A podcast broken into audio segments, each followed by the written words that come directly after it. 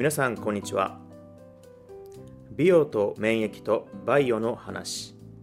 話すのは美容と自然免疫の健康食品ブランド。ベニの開発責任者兼オーナーの中尾です。よろしくお願いします。本日でこのトークはボリューム9となっております。テーマは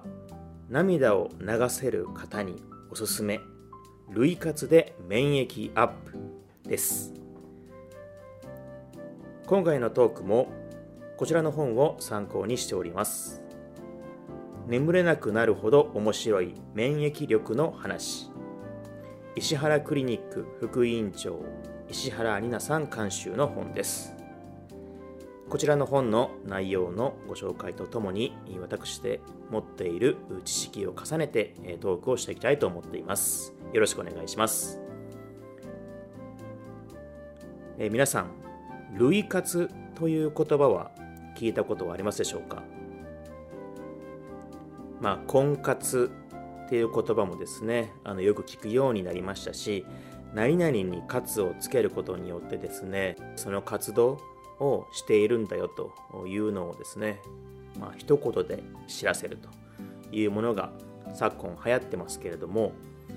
ここにですね今類活というものもあるそうです、え、僕自身はこちらの本を読んで初めて知った言葉ですのでどこまで世間的に流行っているのかという点につきましてはこちらではフォローはしないのですけれどももしですねご存じない方がいらっしゃればあのぜひこれを一気に覚えていってもらえればなと思いますまあ、簡単に言いますとですね能動的に涙を流してストレスを解消することですね。こちらを類活というそうです。なかなかですね、ストレス社会となっております。社会生活をする上においてですね、ストレスは溜まりがち。なかなかこう自分自身素直に表現できない日々が続いたりとかですね、感情を抑えると。そういったようなことが続くことによってですねどんどんストレスが溜まっていきます。それをですね何か急なことがあり流す涙ではなく意思で能動的に涙を流すことでストレスを解消していくというのが類活です、まあ、溜め込んだストレスの解消ですよね。まあ、運動が好きな方は運動することによってストレス解消することもあるでしょうし例えばお笑いライブとかを行ってですね、え、大いに笑うことでストレス解消する方もいると思います。ルイカスの場合は感動の涙もそうですし泣ける話もそうですしとにかく思いっきり泣いて自分自身の感情を解き放つ。この感情の高まりで流す涙にですね秘密があるそうなんですよ。僕自身ですねあまり感情を解き放って涙を流すということはないんですけれどもよくですね映画を見ているシーンの見ている方の切り抜きとかを見ているとですねやはりこう男性よりかは女性の方がですねより多く涙を流している。そういった VTR もよく見るなぁと思うんですけれども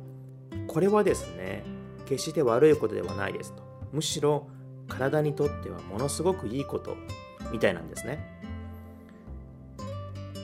副交感神経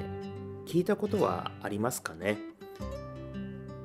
まあ、交感神経と副交感神経、えー、これはこの話をするときはどちらも出てくるのことですけれども副交感神経をですね今回この涙を流すことでこれを優位にすると言ってるんですね。要は副交感神経が前に出てくるということですけれども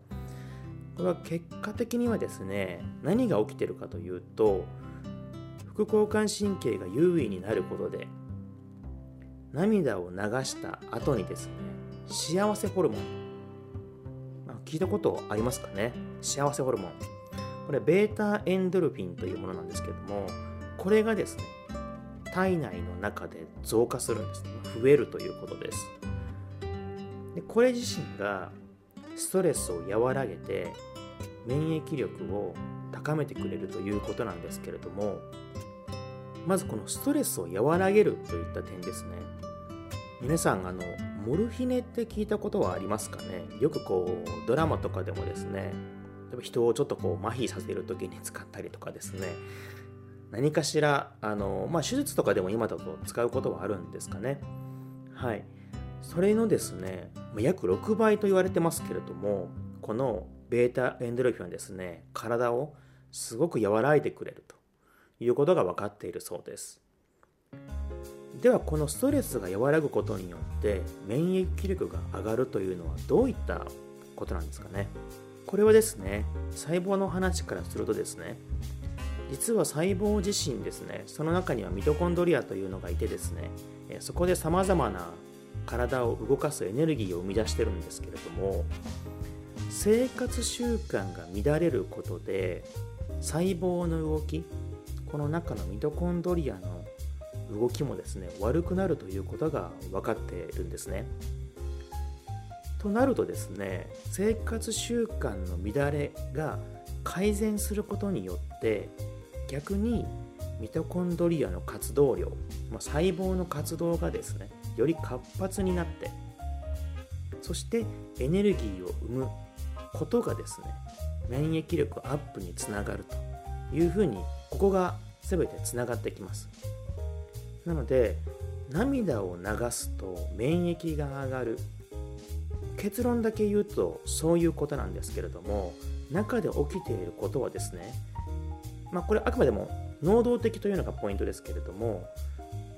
自分の意思で泣きたいものを見てそして涙を流すことで幸せホルモンが出てそれによりストレスが和らいでストレスが和らぐことで自分の中での乱れが収まり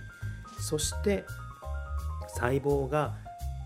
通常通り、まあ、元気になってですねそしてエネルギーを生み出す。ことによって体が元気になると。結果的に免疫力が上がるという流れになっています。なかなか涙を流せない方にはですねあのここは性格の部分であったりとかですね人によって違いがあることかなと思いますけれどももしですね意識的に感動的なドラマとかもですねこう見て人目はばからず泣ける方とかですね一人暮らしのところでとか家族が寝静まった後でもいいと思いますけれども是非ですねこう泣ける機会泣くことができる方でしたらですね泣くことによってストレス大いに解消してですねそして自分自身の免疫が上がるということが分かっているそうなので是非一度試してみてはいかがでしょうか今日のお話は以上になります今日のお話もですね、え出版をされている本で得たですね、え私の知識と、え共にですね、え私がそもそも持っているですね、健康食品ブランドを立ち上げる過程で得た知識をですね、え元にお話をさせていただいております。まあ、実際のエビデンスに基づいてですね、お話はしていますが、まあ、実際のデータの捉え方やですね、その活用方法については人それぞれでございますので、ぜひですね、参考になるところだけを切り取って聞いてもらえれば幸いでございます。それでは本日も最後まで聞いていただきましてありがとうございました。またお会いしましょう。